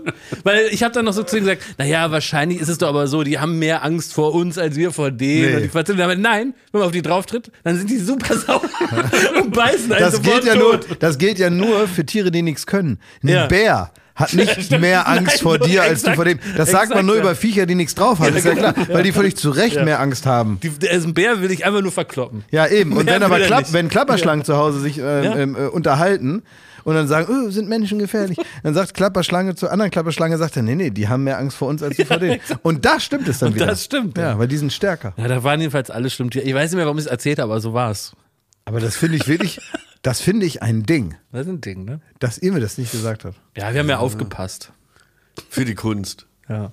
Und dann musste ich da in das Erdloch, ne? Nur ja, damit. stimmt. Uh, ja. Wofür denn, Da wärst du Damit, nie reingegangen, wenn wir das so ja, damit du so einen verschissenen Fernsehpreis kriegst oder was? Wofür denn eigentlich? Jedenfalls war auch heute äh, in der Sendung jemand mit solche Viechers und auch die waren nicht. Ah, der tausend wie so. Kommt nur richtig. Gab's auch eine Spinne? Ja, uh, Mehrere. Und die sind dann bei, ähm, dann habe ich Jakob rangeholt. gezwungen. Ja, klar gezwungen, halt vor allen Leuten, ne? Ja. So, und dann sollte er die auf die Hand nehmen und dann kannst du dir vorstellen, was der für ein Theater gemacht hat. Und er wusste, er hatte ja im Kopf, das war das Ding, er hatte der private Jakob wusste, wir haben jetzt keine Zeit für so einen Hampelmann, der hier so äh, zehn, zehn Minuten, nein, doch, nein, doch, nein, doch. würdest du Ja. schreien, ne? Na, aber das Problem war, jemand sagt noch zu mir, irgendein Arschloch, ja, das war ja mutig. Ich denk, Du Penner, das war überhaupt nicht mutig. Ich habe nur gedacht, scheiße, wir haben jetzt überhaupt keine Zeit dafür, dass ich jetzt einmal in so einen Prozess gehe, wo ich mir das privat vorstellen kann, diese Spinne anzufassen. Das, die Zeit tickt, das ist hier alles durchgetaktet. Ich muss das jetzt anfassen. Und das, uah, und dann habe ich da halt so kurz, uah. Und dann habe ich noch gesehen, weil du bist auch viel zu cool bei solchen Tieren. Ich lade auch sowas nie wieder ein, weil ich muss das immer auslöffeln, die Suppe, ne? Ja. Weil du, dich stört es einfach 0,0. Selbst als sie dann mal so, die, die Spinne ist erst so, wie man es kennt, im Fernsehen so ein bisschen über die Hand getänzt und dann hat die sich auf den Weg gemacht, ne? So auf eigene Faust ist sie dann nochmal deine Schulter hoch. Links, rechts, links, rechts, soweit die Stiefel tragen. Und selbst da hat sie dich nicht weiter. Äh, äh, Wie kam es denn, dass du mal so eine Boa als Schal hattest? Hat er auch jetzt heute wieder gemacht. Wir sind durch Thailand gefahren damit im, im, in so einem Auto und du saßt da und hast aus dem Fenster geguckt und hast deine, deine Snacks gefressen und hattest halt so eine riesige Die haben, wir Boa doch, um den Hals. die haben wir doch freigelassen. Weißt du das alles nicht mehr? Da waren wir doch, wir waren doch in so einem Schlangenzirkus oder irgendwas da in Thailand. Da waren so Leute, die haben Schlangen dressiert oder wie nennt man das bei Schlangen? Dass sie Pfötchen geben. ausgebeutet. ja. Ausgebeutet, so, das ist der richtige Begriff. Und da sind wir hingegangen und haben getan, als würden wir uns interessieren für ihr ähm, äh, Schlangen, äh, für ihre Schlangenshow. Und dann haben wir uns die geschnappt und haben die freigelassen. Richtig. Weißt du das nicht mehr? Und dann sind wir aber in, in so einen Van rein. Sind in so einen Van rein, sind und- abgehauen damit und haben die dann irgendwo am Straßenrand, wo wir das, den Eindruck hatten, hier ist eine schöne Ecke für eine Schlange, da wo die ja auch leben, in, haben wir die dann freigelassen. Gebüsch. Habe ich das nicht geträumt, dass du da deinen Snickers gefressen hast und eine Schlange um den Hals hattest. während Ja, wir- wir mussten ja ein. Stückchen fahren, damit die die nicht sofort wieder einfangen. Und deswegen, und in der Zeit habe ich dann Snickers gegessen, genau. Ey, wir haben hier, um jetzt mal ein bisschen Hochkultur ein, äh, einzuflechten in diesem Podcast. Das muss wir jetzt gerade noch haben sein. hier. Wer soll sich dafür nach, also wer jetzt noch dran geblieben ist, nach all dem, was wir Gehirn schon besprochen haben, und jetzt sagt, jetzt kommt Hochkultur, also wie verrückt, was für eine Person muss das denn sein? Wir haben hier vor ein paar Wochen gesprochen über die Doku von äh, über Lars Eidinger. Und ähm, da habe ich gesagt, ich habe von der nur in der Süddeutschen Zeitung gelesen und äh, da wurde in dem Artikel versprochen, dass die mit einem äh, Zitat veritablen Wutausbruch beginnt. Und da war ich praktisch hooked und habe gesagt, das ist was für uns, das müssen wir gucken. Mittlerweile ähm, äh, konnte ich diesen Film sehen und ich muss euch sagen, ich habe einen komplett neuen Blick auf Lars Eidinger bekommen. Denn grundsätzlich würde man sagen, Lars Eidinger ist irgendwie so ein Enfant terrible, so ein äh, verrückter Typ, der irgendwie aus äh, mit einer Designermarke so Aldi-Tüten macht und irgendwie dann Fotos macht mit Obdachlosen und dann äh, scheißt er auf die Bühne, dann schreit er hier, dann legt er da als DJ auf und irgendwie hat man aber, wie ich jetzt feststelle durch die Doku, so ein komisches Zerrbild von Lars Eidinger. Man verlacht ihn, würde ich sagen, äh, auch als irgendwie, ja, so abgehobenen Schauspieler, so einen verrückten Typen, wo man sagt, ach komm, ist doch alles nicht nachvollziehbar. Was die Doku aber schafft, ist, den Künstler Lars Eidinger, und das meine ich jetzt mal ausnahmsweise ohne ein, ein, ähm, eine Konnotation oder einen, einen faden Beigeschmack, sondern wirklich den Künstler Lars Eidinger zu zeigen, wirklich, äh, der ein Künstler ist im, im ursprünglichen Sinne, der wirklich als Schauspieler nicht nur das Werkzeug ist von verschiedenen RegisseurInnen, die ihn irgendwie inszenieren und er sagt halt seinen Text auf, sondern wirklich jemand ist, und das ist wirklich gelungen, das zu erzählen, der das Theater liebt und der, der wirklich versucht, seine Grenzen auszuloten im Spiel. Und während ich sowas erzähle, klingt es schon irgendwie verkünselt und abgehoben. Und ich versuche euch mitzunehmen, äh, dass ihr mich wirklich versteht, worauf ich hinaus will. Nämlich, da ist jemand, der die Kunst und die und die Worte und ein Shakespeare-Text wie sein oder nicht sein, ähm, äh, also Hamlet, so sehr ergründen will und das mit seinem Körper spielen will, was die inneren Zerrissenheiten sind, der so sehr etwas zeigen möchte auf der Bühne in einem wirklich künstlerischen Prozess. Und da meine ich nicht die ganzen beschissenen Filme, die so gemacht werden, sondern wirklich auf einer Bühne vor Leuten, auch äh, in einem Probenprozess mit Regisseuren, der so sehr etwas anbietet und zeigen will, dass es mich wirklich tief bewegt hat. Weil es nämlich nicht nur ein völlig abgehobener Künstler, der Gefangener ist, wie wir es ja auch schon oft beschrieben haben, seiner eigenen Hybris, der, weil er den Professor im Tatort spielt, glaubt, er ist selber ein wahnsinniger Intellektueller, sondern wirklich jemand, der, der ein Herz hat für die Kunst. Und, und diesen Blick auf, auf Lars Eidinger habe ich gewonnen, nachdem ich wirklich, muss ich sagen, in den letzten Jahren einen anderen hatte. Und ich war wirklich tief beeindruckt, weil es diese Doku auch schafft, immer wieder die Theaterstücke und die Themen des Theaters einzuweben in die Biografie von Lars Eidinger. Und er spricht dann eben diesen Text, sein oder nicht sein. Und es hat mich im Leben noch nie so berührt, äh, wie da, wie er das erzählt hat, wie er sich den erarbeitet hat, oder ihn zu sehen bei den Proben und bei der Erarbeitung des Jedermanns, was er in Salzburg gespielt hat, dabei zu sein, wie er eine Rolle erschließt und wie er dann zu diesem Wutausbruch kommt, der da angekündigt wird, der natürlich auch lustig ist. Natürlich muss ich auch lachen bei so einem Wutausbruch. Ein Wutausbruch hat eine unheimliche menschliche Intensität. Aber wie kommt er dahin? Und die Geschichte ist die, dass er etwas hoch emotionales spielt und wirklich äh, die Augen weinen und der ganze Körper weinen und er ist ganz tief in der Szene. Und in dem Moment plant der Regisseur ein bisschen den nächsten Tag mit seiner Assistentin. Und er ist nicht bei ihm, er ist nicht bei diesem Spiel. Und darüber flippt er aus. Und in Wirklichkeit flippt er aber aus, weil ihn, weil er sich verletzlich macht, um das zu erarbeiten und weil er sich dann schämt darüber, dass er so, dass er so solche Emotionen anbietet und dann nicht aber die volle Aufmerksamkeit hat. Er fühlt sich dann auf einmal nackt und ausgeliefert und wie selbst gedemütigt. Und er flippt da aus. Und was ich aber irgendwie auch großartig von ihm finde, ist, etwa eine halbe Stunde wahrscheinlich danach geht er wieder hin und entschuldigt sich auch vor dem, vor allen, die das miterlebt haben und, und, und ordnet das irgendwie ein. Und das ist irgendwie, muss ich wirklich sagen, ja, ich hoffe, ich konnte, es, konnte dem nahe kommen, was diese Doku mir eröffnet hat. Ich kann sie sehr empfehlen. Ich war wirklich begeistert von der Machart der Doku und wirklich von, von Lars Eidinger. Wie bei uns damals in Australien. So.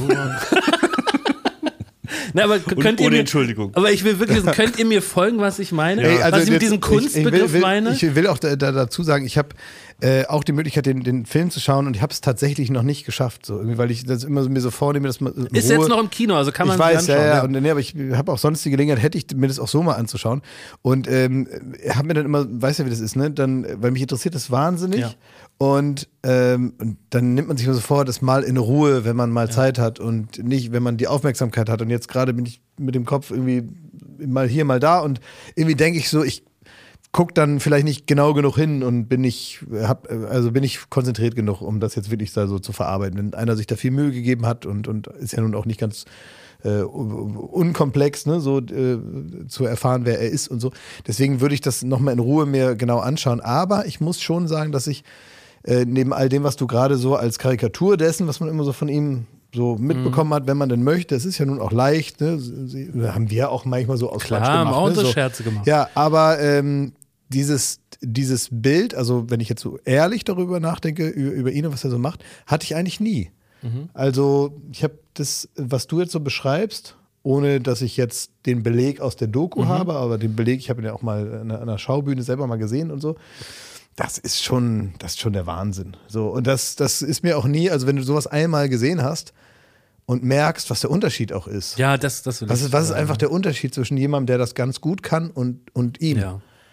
Das ist schon auch nochmal eine, eine ganz sehr eindrückliche. Das ist ja immer oft so, wie soll man denn so Kunst beschreiben? Weil du ja auch das Wort Künstler, wenn du sagst nicht Schauspieler, sagst Künstler. Ne? Und äh, ich finde,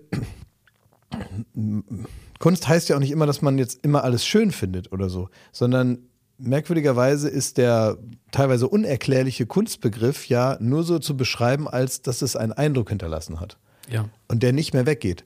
Also es ist ganz oft so, dass wenn man so sowas erlebt, das kann ein Bild sein oder irgendwas, kann auch eine, eine Bühnenshow sein, es kann, na, was weiß ich, alles Mögliche sein. Und man merkt, dass das so einen richtigen Eindruck hinterlässt, der auch nicht mehr weggeht, der einen immer wieder da so hinbringt, wenn man dran denkt und das einen wirklich so rausreißt aus dem, was man eigentlich gerade gedacht hat. Und äh, das hatte ich da zum Beispiel. Und das ist so die Prägung, mit der ich ihn sehe und äh, wahrscheinlich auch nach dieser Doku noch sehen werde. Also ich fand ihn immer schon irgendwie toll und äh, äh, was das anbetrifft und muss da mein Bild wahrscheinlich gar nicht so sehr korrigieren. Aber Schmidt, du warst ja auch mal am Theater. Ne? Wir haben uns auch schon mal, erinnere ich mich vor ein, zwei Jahren, äh, auch so ein bisschen lustig gemacht, auch über Schauspieler und gerade diese Theatergranten, ne? die, wo man so das Parkett knarzen hört und die sich selbst wahnsinnig wichtig nehmen und so.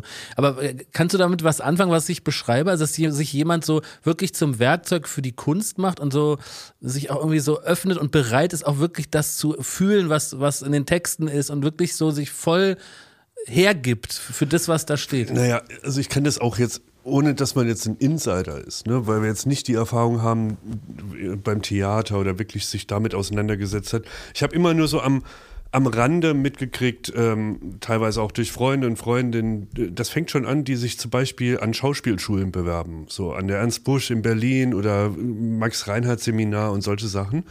Und das ist ja auch eine sehr harte Auswahl weil die ja genau nach den Leuten suchen, die das, was du jetzt gerade über Lars Eidinger beschrieben hast, vielleicht irgendwann auch mal mitbringen oder irgendwo da äh, in den schlummert.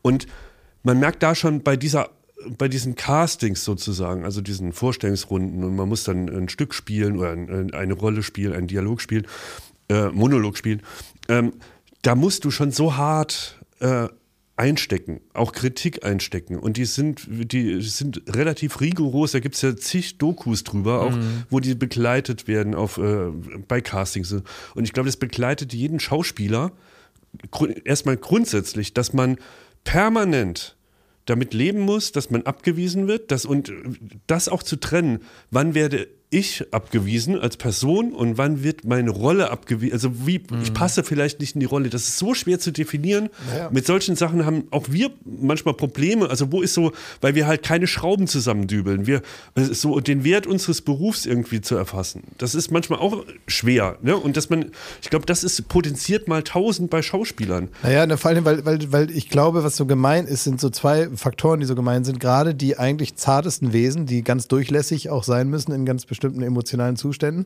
die also diese harte Schale, die man ja manchmal im Leben so braucht, gar nicht so sehr sich aufbauen können, weil solange, sobald sie die dann haben, kommt da nicht mehr viel durch und dann bist du vielleicht auch gar nicht mehr der gute Schauspieler oder die gute Schauspielerin. Das heißt, ausgerechnet die, die sich eigentlich verletzlich halten müssen und immer zusehen müssen, dass sie ganz besonders empfindsam bleiben, die müssen dann mit dieser, mit dieser Ablehnung, die natürlich also der, der Branche innewohnt, äh, umgehen. Weil, egal wie gut du bist, es gibt immer nur eine Rolle, mhm. die besetzt wird. Und selbst wenn 80 gute Schauspieler und Schauspielerinnen zu einem Casting gehen, werden selbst 79 fantastische Schauspieler wieder nach Hause gehen. Ja, Vielleicht auch drei total beschissene, aber wer das ist, ähm, weiß man nicht und äh, man weiß es selber. Mit genügend Abstand zu einer Prüfungssituation wird man in der eigenen Wahrnehmung von Tag zu Tag schlechter gewesen sein. Und das ist furchtbar alles. Also. Ich glaube, was wir auch äh, schon öfter mal hatten, ähm, dass man Leute vor der Kamera hatte oder in Shows hatte, die vielleicht so, wenn man so ein bisschen abseits kennengelernt hat, relativ schwierig waren oder dann auch so ähm, Befindlichkeiten und man, man tut das dann immer so ab, ja, Gott, ja, durchgeknallt oder, oder wieder einer vor der Kamera, der völlig verrückt ist eigentlich. Und ähm, auf der anderen Seite ist man dann so ergriffen, wenn die zum Beispiel ein wahnsinniges äh, Talent haben zu entertainen, äh, die, die, kommen in den Raum, der, das ganze Publikum ist begeistert, den oder die zu sehen und es ist irgendwie, es hat so eine, äh, die, die haben einfach dieses Talent. So, und ich glaube, du kriegst das eine, du erwartest ja fast das Unmögliche, nämlich dass jemand so einen Raum füllt, ein Theater füllt, sich so in eine Rolle reinlebt und gleichzeitig lebt das ist so ein deutsches Denken, als wäre äh, der müsste auch abseits so sein wie so ein Beamter. Der müsste eigentlich so, noch also die wie ein Karten Lehrer, weißt du, so ein ganz vernünftiger und dann freut äh. man sich, der war ja nett, Mensch, der war ja ganz nett, der war ja un, der hat ja kein bisschen Spleen, der ja, hatte keine Auf der, auf der einen Seite sollst du so eine Urgewalt sein, ja. aber wenn Ben Becker das dann jetzt nicht äh, in der Sekunde, wo er die Bühne verlässt, sofort abschaltet, dann ist auch nicht gut, ne? Exakt, das, ja. das ist, finde ich, wahrscheinlich auch so deutsch, dass man halt denkt mhm. so, wir wollen diesen Star-Appeal und wir wollen die, all die Magie, die die ausstrahlen mhm. und gleichzeitig sollen sie sich aber verhalten wie ein Biedermeier. Ja, so. das kannst du ja, aber natürlich ja, nicht an- und ausschalten wie ein, wie ein, wie ein, wie ein, wie ein, äh, wie ja, wie ein Lichtschalter. Ne? Da fällt mir noch ein, ich, äh, Jakob, ich habe es dir schon mal erzählt, ich war bei ähm, Quentin Tarantino auf einer Lesung in Berlin, gehalten von äh, Stephen Gätchen, hat den interviewt. Ja. ähm, zu seinem neuen Buch äh, Cinema Speculation, gutes Buch, geht es vor allem darum, wie ist er zum Kino gekommen und wie hat ihn das beeinflusst. Blaxploitation, Kino aus den 70ern, wie äh, in der Jugend hat er zum Kino und zum Film gefunden als Regisseur. Und da geht es auch um verschiedene Schauspieler und er nennt zum Beispiel in einem Kapitel äh, Steve McQueen. Das war für ihn so der absolute Schauspielgott. Und zwar, das ist konträr zu Lars Eidinger.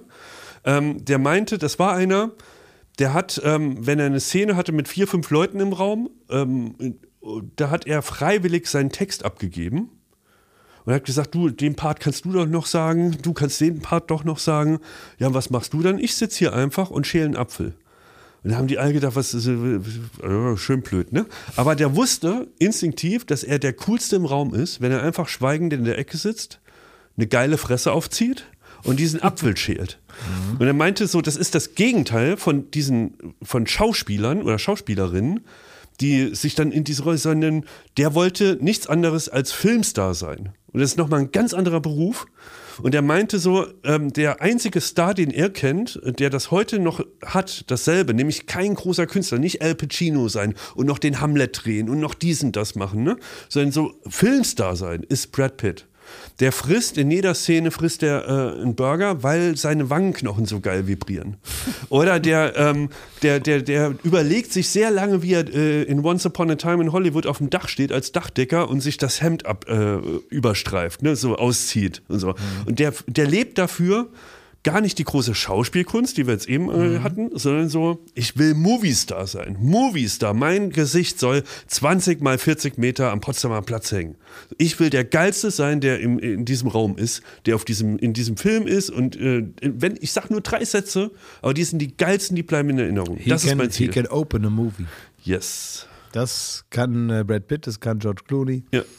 Ja. Das sind, glaube ich, so die zwei Typen, die ich äh, beide gleichermaßen Ja, bewundere. So. ja, wirklich. Also ich kann den Film sehr empfehlen, sein oder nicht sein. Rainer Holzmer, der äh, uns tatsächlich äh, einfach so, weil er das, glaube ich, im Podcast gehört hat, dass wir uns äh, da schon drauf gefreut haben, den Film zur Verfügung stellen, um ihn uns anzuschauen. Und ich muss sagen, mich hat lange keine Doku mehr so berührt und auch so gefesselt. Äh, äh, auch das ist ja, inzwischen haben wir auch schon oft besprochen, ein Kunststück, dass man nicht ähm, äh, den, ja, dass man nicht irgendwie das Handy hinnehmen will und zwischendurch was googelt, sondern einfach guckt und, und, und hinschaut. Hat mir sehr gut gefallen. Ich kann mich bei Steve McQueen, erinnere ich mich nur mal an ein Interview, was ich gesehen habe, das war auf irgendeinem roten Teppich. Da wurde Horst Buchholz so im roten Teppich abgefangen. Deutscher Schauspieler vor, weiß ich, 10, 12 Jahren gestorben oder so.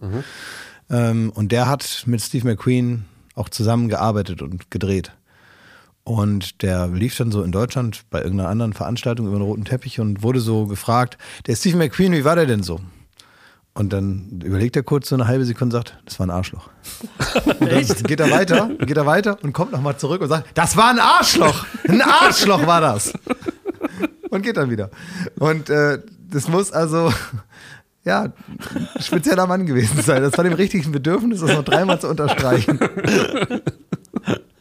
Das ist auch schön. Das ist der dritte Künstler. Aber hier zum Beispiel dieser Typ, der lange Traumschiff gespielt hat, der Kapitän war, w- wisst ihr noch, wie der hier dieser mit ganz zerfurchten Äh, Gesicht? äh, Sascha Hehn. Ja. Nee, nicht Nein. Sascha. Ah, Sigi. Rauch. Sigi Rauch. Der war zum Beispiel ein richtig guter Kumpel von Steve McQueen. Und Steve McQueen hat ihn auch wirklich in Deutschland besucht und die haben zusammen abgehangen. Siegfried Rauch. Ja, wirklich. Die Wirklich? beiden. Ja, ja. Ist ja ein Ding. Das waren richtige Ja, Kumpels. damals war Traumschiff war auch noch was, ne? Absolut, ja. Ne, aber ich glaube, es hatte mit dem Traumschiff wenig zu tun, sondern die haben irgendwas anderes gespielt zusammen. Ja, nee, aber da, da, ich sag ja, da wurden also noch da so Schauspieler für genommen. Ja, zum Teil. Ne? Also Zum ob Teil, das ja. jetzt, äh, das war doch so wahrscheinlich jetzt vom Drehbuch her jetzt auch nicht viel äh, kleinteiliger oder komplexer oder was. Ähm, aber das war irgendwie noch so ein, so ein Amt. Ne, Oh, zu das wär, muss ich übrigens sagen, das wäre nochmal ein Traum für mich. Ich würde wirklich gern einmal ein Traumschiff-Drehbuch schreiben. Ein Drehbuch schreiben. ja. aber wenn du das da, da dran setzt, dann weiß ich nicht. Weil das ist So ja, einen Plot würde ich gerne Ja, aber sei mal vorsichtig. Also seit der, der alte Rademann nicht mehr die Zügel in der Hand hält, das war ja der berühmte ähm, Produzent, der das auch so, ähnlich so der, der, also der bisschen, äh, ist er so ein bisschen wie der äh, Colonel Parker vom, vom Traumschiff, so kommt er einem zumindest vor. Der hat es ganz, ganz lange produziert und war offenbar auch, ich kenne ihn ja nicht persönlich, ich kann immer nur so, was man so mitkriegt, äh, also ein richtiger Dinosaurier der Produzentenlandschaft. Also das ist so die, die, die, die geistigen Nachlassverwalter von ihm sind also schnell dabei, wenn mal einer sagt, ich will da mitspielen, dann kommen die und sagen, ja, wann denn? Morgen? ja, und wenn du jetzt sagst, du willst ein Drehbuch schreiben, dann schreien die Juhu und dann wird der Rotkäppchensekt geköpft und dann heißt es ja, dann soll der doch machen da, der. Na, ich will nur diesen, also ich will jetzt auch nicht die Arbeit damit haben, bin ich ganz, aber ich möchte aber den Grundplot, wo ich so schreibe, dass ein mysteriöser Mann an Bord geht. Und der, wo den haben sie aber schon vorher im Taxi kurz getroffen. Und äh, dann äh, wird, kommt so raus, das war eigentlich der Bruder und so, der aber verschollen war und so. Und den muss man jetzt aber nochmal suchen auf Tahiti oder was, Haiti, Tahiti, auch scheißegal, da wird der gesucht auf so einem Markt, dann kommt so ein geheimnisvolles Motorrad und ach, da kann ich stundenlang. Da kann man sich, glaube ich, ganz gut so, so weißt du, äh, ich glaube, da kann man so machen, als wäre man voll der Riesenstar, wenn man da so mitspielt oder auch einer ist von der Crew, ne? Dann fahren die da nach äh, Bora Bora oder was, sind dann da irgendwo in Schieß mich tot Ja. und und da legen die dann an und machen dann da so Drehgedöns, ne? Ja. Und dann bauen dann da irgendwelche Scheinwerfer auf und, und machen dann sowas. Und die Leute von vor Ort denken dann, boah, guck mal, Hollywood. Oh, ja. Und so denken die dann wahrscheinlich, ne? Dann sonnen die sich so ein bisschen in der Unwissenheit dieser Leute. Die können ja nicht wissen, dass das irgendwie, äh, ja, in Deutschland jetzt nicht. Äh, Also es gefällt mir überhaupt nicht, wie du hier Leichenflatterei am Traumschiff. Also das Traumschiff. Leichenflatterei, das ist doch schon, das ist, dass du das als Leichenflatterei, das war, der- das war doch der größte Sch- Schubser ins Grab hier gerade. Also es ist eine Fant also ich gucke ich guck immer Traumschiff. Es läuft ja immer zu Feiertagen und Ja. ich gucke das mit einem Genuss. Ist eine Mit Scheiße. einem Sag mal! Ich möchte mich distanzieren von meinem Kompagnon. ist, Ich gucke es mit Genuss. nee. Doch, wirklich mit Genuss. Ach, lügt doch. nicht. Doch, Es es ist, ist, äh, richtig schön. ja, das es ist so-. Kann man nicht aushalten. Es ist wie so ein Kaminfeuer irgendwie an so einem Feiertag. das Das liebe ist. Aber warum nicht gleich dann einfach ein Kaminfeuer? auch in der vielleicht? Beschissenheit kann Da man sag mal, Schmidti. Also das Beste ist doch zum Beispiel, wenn eine neue, Das so äh, wenn, abzukulten, wenn eine neue Insel, Schrott da, ey. wenn eine neue Insel angefahren wird, Ja, dann. dann gibt es immer so die Ansage vom Kapitän und Mhm. das ist wirklich eins zu eins von Wikip Wikipedia abgetippt im Drehbuch. dann liest er immer so das wie den Wikipedia-Artikel über was ich Bora Bora vor. Jetzt erreichen wir Bora Bora und dann wird es einfach so vorgelesen, was da immer, also herrlich, Toll. Herrlichen Strände. super, ja. Ich, äh, kann ich euch jetzt, jetzt ist ja der Podcast vorbei, ich würde euch jetzt noch was erzählen, was euch wirklich interessiert. okay, was denn? Wer ins Sommerhaus Sag der Stars Thema, geht? sag- nee, es sag geht Thema gar nicht, erst. nein, es ist Succession. Oh, ich bin auf dem neuesten Stand, Ja, gut. nicht Ich schocken. bin nicht ganz auf dem neuesten Stand. Scheißegal, braucht man nicht. Ich, will, ich, will, ich bin in den Ein, Rabbit Hole wieder ein, ein, reingegangen. eine Folge fehlt mir noch. Pass auf. Und das ist fast, äh, das passt fast äh, zu unserer Lobpreisung von Künstlern, das Mhm. wir, die wir jetzt so im letzten Drittel ähm, ähm, ein bisschen aufgehoben haben. Und ich bin da, ich weiß nicht mehr wie, ich fand, glaube ich, von diesem Roman Roy fand ich irgendeine Jacke gut. Irgend so was Blödes. Ne? Das ist dein Emily in Paris oder was? Ja. Du fängst da an zu googeln da, wo die den Schmuck her haben. Ja, aber natürlich, du, äh, die Serie spielt äh, bei den absoluten Multimilliardären und da wollte ich nur mal so gucken, wie die sich da, was die da äh, so raushauen für das Kostüm der Serie, ne? Oder welche Uhr die hat, wo man sich denkt, uiuiui, ist, ist, haben die dann die echten Uhren in dieser Preisklasse, die ja teilweise halbe Millionen kosten und so weiter? Ähm, oder wie wird das gemacht? Da habe ich so ein bisschen rumgegoogelt. Und dann ist auf einmal so eine Welt aufgegangen. Es gibt den kompletten Fashion-Trend, ausgelöst von Succession, von Hidden Luxury heißt der. Weil die haben ähm, die, die Royce, also diese super reiche Family, ähm, die, die hat überhaupt nicht so Markenklamotten. Die laufen nicht mit Gucci rum, die laufen nicht mit, äh, ne, also name it. Und, ähm, sondern die haben immer, meistens, der, der Kendall hat so eine Schiebermütze, die ist einfarbig, da ist keine Marke drauf. In Wirklichkeit ist die auch vom Designer, kostet 1000 Dollar. Und es geht aber in diesen Kreisen darum, dass man sehr teure Sachen anhat und gute, äh, guten Geschmack beweist, aber keine Marke und kein Außenstehender, der nicht in dieser Welt lebt, kann erkennen, was das für Klamotten sind und wie, äh, wie teuer die eventuell sind.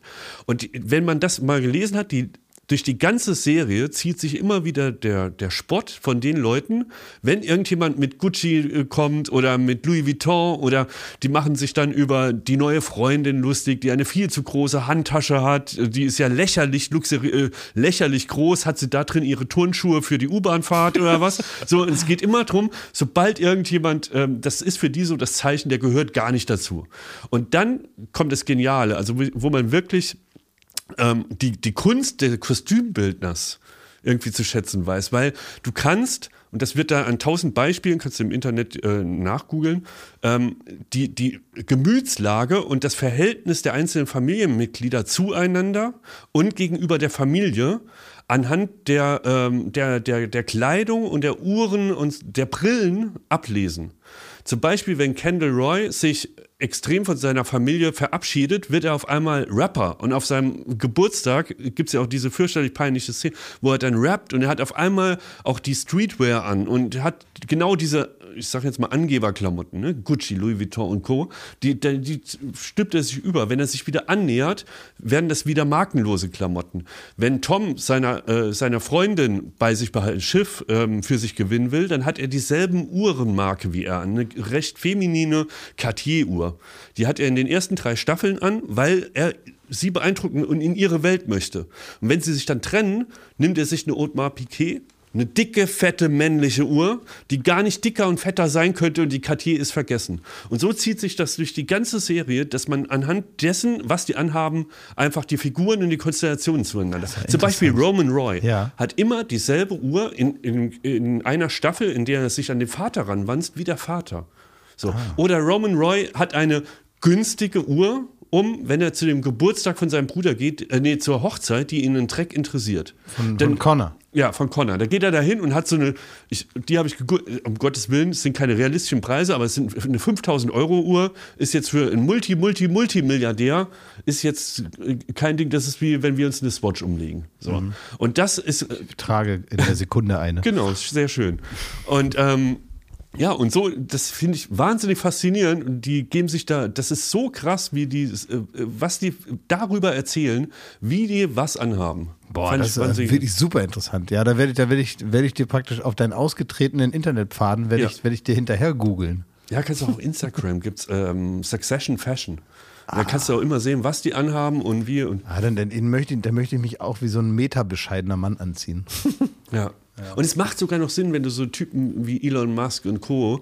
oder auch Bill Gates, also den wirst du nicht sehen mit einer Richard Mill für 500.000. Ja, gut, weil das ist auch die hässlichste Uhr der Welt und die ist äh, letztendlich, äh, Richard Mill sagt man ja auch, gerade die, das sind diese dreieckigen Uhren, die so Prinz Markus immer Jetzt anhat. fällt der Kai Ebel der Kaffee aus der Hand, wo du diese Marke beleidigst. Also wirklich. Naja, aber die- Entschuldigung, Kai Ebel, du Nee, hast aber to ist, tolle Uhren. Das, nee, das ist halt schlau, weil die Richard Mille ähm, ist auf einmal so auf dem Markt aufgeploppt und keiner weiß so richtig, wo das so herkam damals. Ähm, und so, was ich nur so gehört habe, ich kann das nur so weitertragen. Äh, was aber natürlich auch Sinn macht, ist das natürlich eine extrem gute Möglichkeit, äh, Geld von A nach B zu bringen. Werte. So eine Uhr kostet im Materialwert vielleicht, was weiß ich, ich kann es jetzt nicht sagen, ich sage jetzt mal irgendeine Zahl, kostet im Materialwert vielleicht mit dem, was da verbaut ist, vielleicht 2000 Euro oder 5000. Kostet aber als ideeller Wert in der Verknappung und in der limitierten Auflage am Ende international 500.000 Euro. Die kann man sich um den Arm machen und kann damit verreisen. Und dann sind die 500.000 Euro woanders. ah, so habe ich gar nicht gesehen. ähm, so schnell kann man teilweise gar nicht das Geld von A nach B überweisen, wie da mal einer im Privatjet nach äh, Südamerika geflogen ist. Mit der Uhr am Arm. Dass das auch noch irgendwie so eine Art, ja, so, sobald sich alle darauf einigen, dass das den Wert hat, ist es wie eine Währung.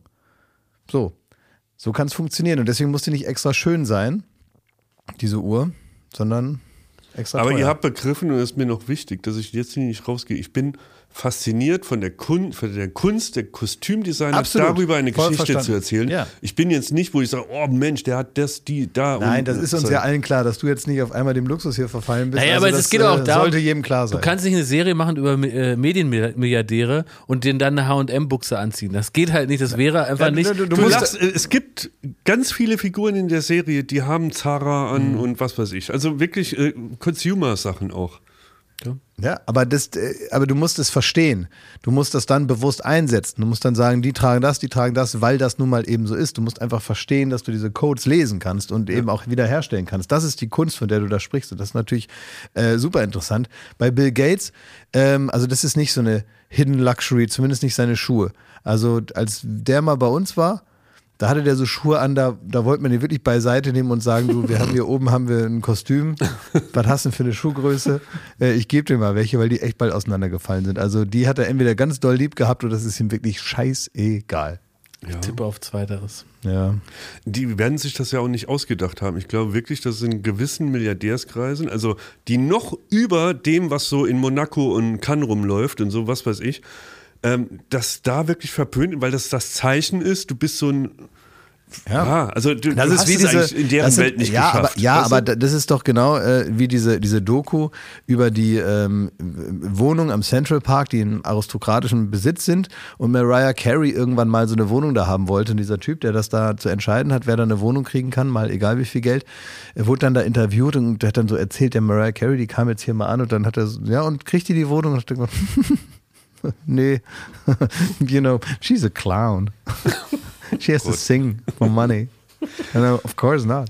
es ist eine verrückte Welt. So ist Gibt Davon auch wirklich einen erzählt wahnsinnig Succession. guten, wahnsinnig guten Dialog darüber, dass der eine jetzt 5 Millionen hat, Greg, und dann erzählen sie ihm, dass du damit der ärmste Millionär bist und so. Wahnsinnig witzig, ne? Ja. So ist es, ne? Ja, aber das erzählt doch auch Bushido immer in der, in der, in der Doku. Das ist halt ein Unterschied. Wenn du wegziehst, ob du 40 Millionen hast oder 5 Millionen, dann muss man halt sich sein Geld anders einteilen. Und bei Bushido sind jetzt wieder 2 Millionen mehr. 2,2. Herzlichen, herzlichen Glückwunsch. So ist das, genau. Das geht da steuerfrei rüber, ne? Was war denn das jetzt für eine Folge eigentlich? Wir waren aufgetreten, wir haben äh, gewarnt, wir haben den Podcast schon angefangen, haben gesagt, wir kommen gerade aus dem Zirkuszelt. So ist es. Ja. So. Und dann werden wir hier hin in diese Abstellkammer und dann sollen wir hier irgendwas erzählen. Das haben wir jetzt gemacht. Wir haben uns wie so zwei Flaschenöffner in den Kork des Wahnsinns gedreht. Absolut. Und jetzt geht's Ja, wir wieder sind ja sogar zu dritt. Ja. So. Ne, Pfeife, und wie geht's dir eigentlich? Also interessiert euch keine Sau, wir machen jetzt Schluss. Ja, wieso? Er sitzt hier die ganze Zeit und guckt wie so eine Eule von, aus Schmittis TikTok-Feed. Okay, so, jetzt gehen wir aber nach Hause. Oder, oder um es mit Til Schweiger zu sagen, wir sind müde, wir gehen jetzt nach Hause. Alles Liebe, alles Gute.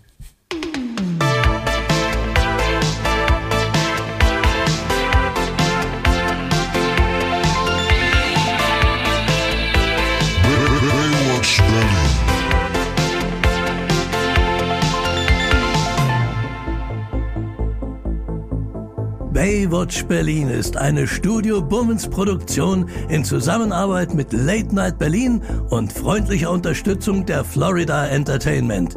Neue Folgen gibt es jeden Freitag, überall wo es Podcasts gibt.